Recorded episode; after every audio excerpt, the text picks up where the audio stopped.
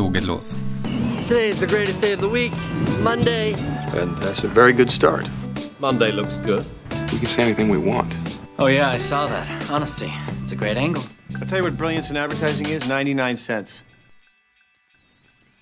Guten Morgen und herzlich willkommen zur fünften Episode des wöchentlichen Strategie-Podcasts Strategic Monday. In dieser Woche spreche ich mit Christo Zonev. Christo Zondev ist Chief Technical Officer bei Interone und wurde vor kurzem von der W&V zu einem der zehn wichtigsten Datenstrategen ernannt. Ich wünsche euch viel Spaß bei der heutigen Episode. Hallo Christo, herzlich willkommen und schön, dass du heute dabei bist. Christo, du bist nicht nur CTO bei der Agentur Interone, du bist zudem Diplom-Informatiker.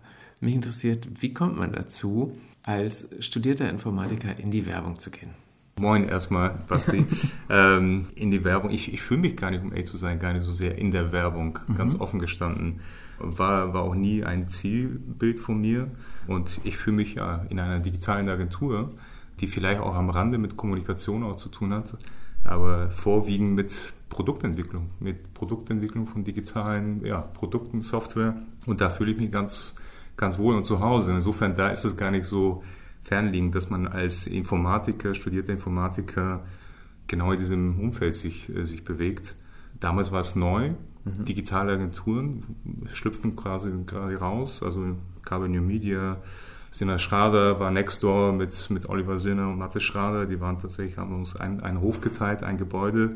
Und das war der richtige Ort auch für einen Informatikstudent, empfand ich. Und seitdem bin ich dort geblieben. Das heißt, es war immer, ähm, die Agentur war immer ein guter Ort, um sich dann auch auszuleben und neue Sachen zu probieren. Ich, ich finde schon, so empfinde ich es ähm, offen gestanden. Also jetzt, wenn ich zurückblicke, kann ich sagen, dass sich das permanent weiterentwickelt hat. Ja. Äh, und das empfinde ich offen gestanden als etwas sehr Positives. Also ich bin, ich mag Veränderungen äh, und äh, wir sind da mittendrin. Und die Branche damals war so ein bisschen so, ja, eine Website war so ein bisschen so eine digitale Visitenkarte ein Stück weit. Mhm. Später war es ein Kommunikationsvehikel. Ja. Wenn ich es heute betrachte, gerade in den letzten paar Jahren, ist es zunehmend zum integralen Bestandteil des, des Geschäftsmodells von Unternehmen geworden.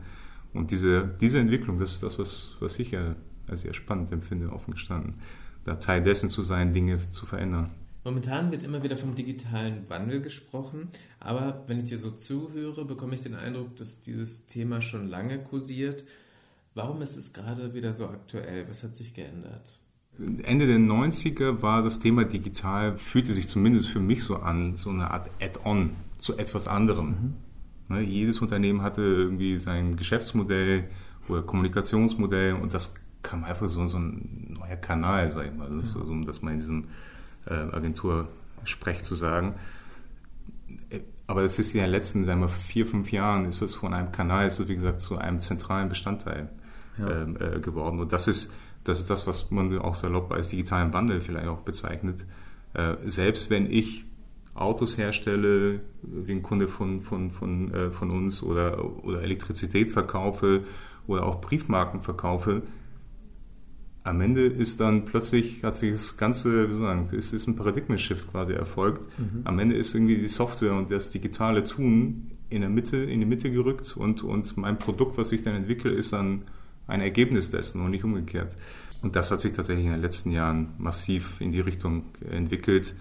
Ja, Faktoren, ich denke, am Ende sind es die Konsumenten, also die Menschen draußen, die auch viel digitaler unterwegs sind, äh, alles, was wir tun, jeder kennt es von, von sich selbst, ein Großteil unseres Alltags ist in irgendeiner Form digital geprägt. Ja. Und ich denke, das, das macht es eigentlich am Ende aus. Das hat eine enorme Geschwindigkeit äh, verursacht. Also vom Add-on zum, zum Epizentrum, würde ich mal sagen, des äh, Geschäftsmodells. Also kann man sagen, dass Unternehmen dann auch erst in den letzten Jahren das Potenzial erkannt haben, dass es früher eher so, ja, wir müssen was online machen, wir müssen was online haben. Das war so die Einstellung, die dahinter steckte. Und es fühlt sich für mich ein bisschen so an, dass Unternehmen jetzt erst merken, okay, da ist eigentlich richtig eine Menge Potenzial hin und da können wir ganz neue Geschäftsmodelle, ganz neue Produkte entwickeln. Können, teilweise müssen. Also ja. es ist nicht nice to have. Also das war vielleicht mal vor ein paar Jahren für die First Mover, die Potenzial erkannt haben und, und äh, entsprechend agiert haben. Inzwischen ist es eher to be or not to be. Also viele Unternehmen äh, sind zum Erfolg verdammt, sage ich mal, gerade im, im Digitalen. Da stellt sich schon für mich dann die Frage, was passiert in vier, fünf Jahren, wenn ich es nicht tue. Ja. Ähm, das, das definitiv, ja. Man ist ja als Agentur oft Berater von Unternehmen ja. oder halt auch ein Treiber von Innovationen. Was würdest du sagen, was sind so die besten Taktiken, um den Kunden, um Unternehmen von Innovation zu überzeugen? Das, was wir eben besprochen haben, diesen, diesen Druck, also diesen Bedarf, dass man in die Richtung gehen muss, ist eigentlich etwas, was ähm, auch mir persönlich zugutekommt, mhm. weil ich muss niemanden davon überzeugen, dass er etwas tun muss. Also das Ob ist eigentlich ja schon, schon beantwortet. Die Frage ist häufig nach dem Wie. Also ich merke einfach, dass eine gewisse Unsicherheit da ist. Also wie kommt man eigentlich jetzt zum, zum Ziel ähm, bei bestimmten Unternehmen? Aber generell die Offenheit da ist, dass eben in diesem digitalen Umfeld etwas passieren muss. Und die, die, der Reifegrad ist je nach Unternehmen auch unterschiedlich, muss man auch wiederum sagen. Es gibt Unternehmen, die sind natürlich sehr, sehr weit, andere wiederum nicht. Insofern kein Erfolgsrezept, aber dadurch, dass eben da die, die, die Offenheit da ist, ist auch eine Möglichkeit da, auch für mich als Technologieberater, wie sozusagen auch entsprechend Einfluss oder beziehungsweise da, da mit, mitzuwirken. Was ist ähm, deiner Meinung nach so die größte Innovation der letzten Jahre gewesen? Ich denke gar nicht so sehr in Ideen und Innovationen, um ehrlich zu sein, weil für mich sind das eher das, was ich jetzt so erlebe in den letzten Jahren, eher eine Evolution. Mhm. Also es ist einfach eine folgerichtige Weiterentwicklung von Dingen. Insofern, ich sehe jetzt nicht so dieses so, bam, das ist jetzt wirklich was, was komplett Unikales, was wie vom Himmel gefallen, sag ich mal, sondern das hat ja alles irgendwie äh, irgendwas als, als Vorläufer gehabt. Und so empfinde ich das eigentlich auch. Generell ein Thema, womit ich mich sehr intensiv beschäftige, schon seit, seit fast einem Jahr, weil es möglicherweise eine der letzten Innovationen sein wird, wenn man das so betrachtet. Zumindest gibt es auch so diese, diese Thesen, ist das Thema Machine Learning, Artificial Intelligence. Mhm. Nicht, weil es ein Hype ist. Inzwischen, interessanterweise, ist das, ist das zum, zum Hype-Thema geworden. Vielleicht, weil eben auch sehr viele Menschen erkennen, dass da ein enormes Potenzial dahinter steckt. Die Algorithmen, auf deren Basis das Ganze sich sagen wir, füßt, äh, die gibt es schon seit teilweise Jahrzehnten. Was jetzt neu dazugekommen ist, die, die Datenmenge, die einfach in den letzten 10, 15 Jahren um Faktor tausendfach, also tatsächlich, also es gibt Studien, äh, die davon sprechen, in den letzten 15 Jahren Faktor 4000 an Datenmengen Weiterentwicklung. Das muss man sich erstmal vorstellen, was für eine Exponentialentwicklung das, das bedeutet. Ja. Wenn sich das so weiterentwickelt, und davon gehe ich aus, wird das tatsächlich ein Thema sein, was ja in den nächsten 15, 20 Jahren einen enormen Impact, jenseits von dem, was wir jetzt erleben mit digital, auf unser Alltag, unser Leben, im Positiven, ja. möglicherweise auch im Negativen, das wird man sehen, ähm, äh, haben wird. Äh, und da sprechen tatsächlich einige der Wissenschaftler von möglicherweise einer der letzten Erfindungen, die der Mensch äh, äh tätigt, sozusagen, weil danach äh, ja, ja. die Maschine übernimmt. In vielen Bereichen, zumindest auch jetzt schon der Fall. Also insofern die Beobachtung ist gar nicht so verkehrt. Aber das ist etwas, was tatsächlich mich, ähm, womit ich mich aktuell sehr, sehr beschäftige. Also innerhalb des Jobs, aber auch ja. außerhalb dessen. Ja. Hast du ein konkretes Beispiel? Im Sinne von, also wo von, es jetzt wo schon. Machine Learning jetzt schon eingesetzt wird und. Ähm, und großen Impact hat. Und großen Impact hat, genau. Ja, also im Prinzip, im Prinzip erreicht es, wenn du dein Smartphone aufmachst. Häufig kriegst du es gar nicht so mit, aber tatsächlich im Hintergrund sind sehr viele Machine Learning, AI-Themen im Hintergrund. Google ist da wahnsinnig, wahnsinnig, ähm, wie soll ich sagen, nach vorne preschend. Mhm. Aus meiner Sicht sind es so mit die ersten vorne an der Speerspitze. Man muss aber eben unterscheiden zwischen Narrow Machine Learning, Narrow Artificial Intelligence, also Dinge, die, also wo die Maschine ganz spezifisch einfach in etwas besser ist als ich. Und da kennt jeder von uns Dutzende, sage ich mal, Beispiele dafür, wo die Maschine uns einfach schlägt. Selbst wenn das so eine simple äh, Mathe-Rechenaufgabe ist, wird die Maschine, denke ich mal, jeden von uns hier mit Leichtigkeit schlagen. Ähm, also jedenfalls, also diese Narrow Artificial Intelligence, das sind Dinge, die, ähm, die wir heute quasi tagtäglich überall sehen. Spannend wird es, wenn es tatsächlich generische Algorithmen werden, wenn ja. sie eher so sozusagen in Richtung Human ähnliche, sag ich mal, Denkweise und Prinzipien gehen, also wo wirklich unser, unser Gehirn quasi nachgeahmt wird, ab dann wird es exponentiell natürlich an Geschwindigkeit zunehmen. Wann dieser Zeitpunkt da sein wird, ist noch nicht der Fall, aber wird es in fünf, wird es in 15 Jahren der Fall sein oder 25? We'll see. Ja. Aber vermutlich werden wir es alle noch erleben. Also, ja. Und davon profitieren. Darf, hoffentlich davon profitieren, genau. Ja. Du hast selbst gesagt, die, ähm, die Menge an Informationen ist exponentiell gestiegen und auch letztendlich Ja. ähm, die äh, Menge an Informationsquellen, die wir ähm, für uns zugänglich Ja. haben, wo wir unsere ähm, Informationen, unsere Inspiration für den Arbeitsalltag herholen. Mich würde dabei interessieren, was sind so deine Quellen? Wie gehst du da vor? Meine Quellen, also offen gestanden, es ist von allem ein bisschen was. Also ich habe da auch jetzt nichts, wo ich sage, jetzt das ist wirklich ein Geheimtipp. Also ich gehe mit offenen Augen durchs Leben. Teilweise sind es wirklich Zeitungen, Zeitschriften. Ich lese viel online, logischerweise. Äh, Guck mir auch Dinge an. Also äh, ich habe mir auch schon vor Jahren angewöhnt, Dinge auch auszuprobieren. Mache viel so online, Fern-Uni-Kurse, so eher kleinere Dinge, wo ich dann zwei Wochen oder einen Monat dafür brauche, jetzt nicht Jahre. Mich interessiert auch kein Abschluss oder irgendwas, sondern einfach mal die Dinge mal zu, zu verstehen. Weil in unserem Bereich, also gerade im Technologieumfeld, ist das auf PowerPoint in bunten Bildern was erzählen, äh, erschöpft sich sehr schnell. Also Ja. man braucht die Substanz dahinter, um, um tatsächlich äh, ja, diese Beratungsleistung Leistung er- erbringen zu können.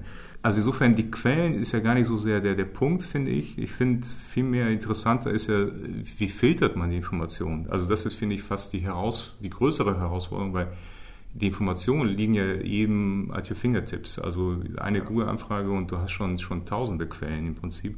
Wie filterst du das alles? Und da muss ich sagen, also tatsächlich ist der Job selbst, auch mit dem Team, was äh, gerade im Technologiedepartment sind circa 60 Personen stark, also Softwareentwickler, also ein kleines Systemhaus sozusagen innerhalb der Agentur. Die Leute innerhalb vom Team mit unterschiedlichen Spezifikations-Skills, Skill-Levels helfen mir tatsächlich enorm. Also ich lerne sehr viel von, von meinen Kollegen offen gestanden. Und zwar im Sinne von, was ist wichtig und was, was weniger wichtig. Was setzen sie auch wirklich ein? Was empfinden sie wirklich als, als Erleichterung, als Fortschritt für ihre Arbeit, also für ihr Tun? Äh, und ähm, das ist für mich so ein gewisser normaler Filter, sag ich mal. Also einfach auch tatsächlich mit den Kollegen sprechen, hilft mir zu filtern, was sind die zukunftsweisenden Technologien und was sind so nice to haves, sag ich mal. Ja. Okay. Das heißt, würdest du sagen, um auch Ideen weiterzudenken, um innovativ zu sein, ist dieser Austausch mit Kollegen schon ein sehr wichtiger Faktor dabei?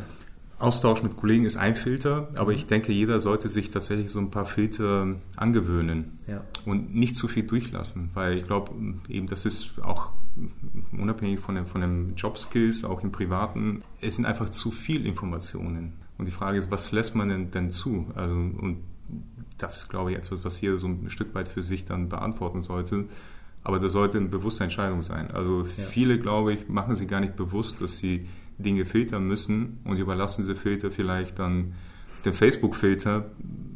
Der Ja. hat natürlich ganz andere Zielstellung. Der will mehr Werbung verkaufen vielleicht und nicht äh, mir das Wichtige vom Unwichtigen äh, Ja. rausfiltern. Aber das ist, das ist tatsächlich die Herausforderung. Ja. Ich glaube, da braucht man, muss man bestimmte Taktiken entwickeln, auch wie man ähm, ja, so seinen Alltag gestaltet, Ja, um nicht das in dieser auch. Flut unterzugehen. Das finde ich auch. Also auch so tatsächlich so eine gewisse Struktur im Alltag. Ähm, also nicht zu jedem Zeitpunkt irgendwie alles auf sich niederprasseln zu lassen. Also da gewisse, gewisse Struktur, First Things First, Second Second, was tue ich wann, ähm, das ist schon ganz wichtig. Also auch wichtig zwischen Job, Privat, äh, äh, sagen wir tatsächlich hin und her switchen zu können. Das zum Beispiel gelingt mir ganz gut offen gestanden. Ähm, weiß nicht, ob es ähm, ob es eine gewisse Prädisposition ist, die man mitbringt oder äh, antrainiert, aber tatsächlich etwas, was ich auch ganz, ganz bewusst auch mache. Und Wochenende ist eher Family Day. In der Woche ist man natürlich dann voll Fokus mit den Themen quasi im Agenturumfeld. Ich glaube, so eine gewisse Struktur und diese Art von Filter, die braucht man auch. Ansonsten wird man Prioritäten setzen auch ja, dabei. ja, Und einfach zu bestimmten Zeitpunkt sich auf unter- unterschiedliche Dinge fokussieren. Ja. Und nicht irgendwie alles zu jedem Zeitpunkt permanent, weil dann, dann ist das alles so, so ein Wust und Nebel Ja, an Informationen. Halbes und nichts Ganzes Genau, am Ende des ja. Tages. Hast du da auch ein konkretes Vorgehen, eine konkrete Routine? Also, dass du beispielsweise dir morgens eine To-Do-Liste machst, dass du einen bestimmten Zeitraum blockst, um mal Sachen auszudenken? Ja, also im, im Beruflichen meinst du? Ja, genau. im Das, ja, tatsächlich. Also klar, morgens, du kennst mich ja. Ähm, ähm, erstmal, erstmal fängt der Kaffee, äh, der, der Tag mit einer guten, guten Tasse Espresso an. Ja, ist eine Art Hobby quasi von mir. Mhm. Aber jenseits davon, das ist auch eine Art Ritual. Aber ja. ich finde, man sollte auch gewisse Rituale tatsächlich auch im, im Alltag auch leben. Das ist tatsächlich der Good Old To-Do-List, ähm, die ich mir anfangs der Woche und dann auch äh, permanent sozusagen Day by Day dann refine.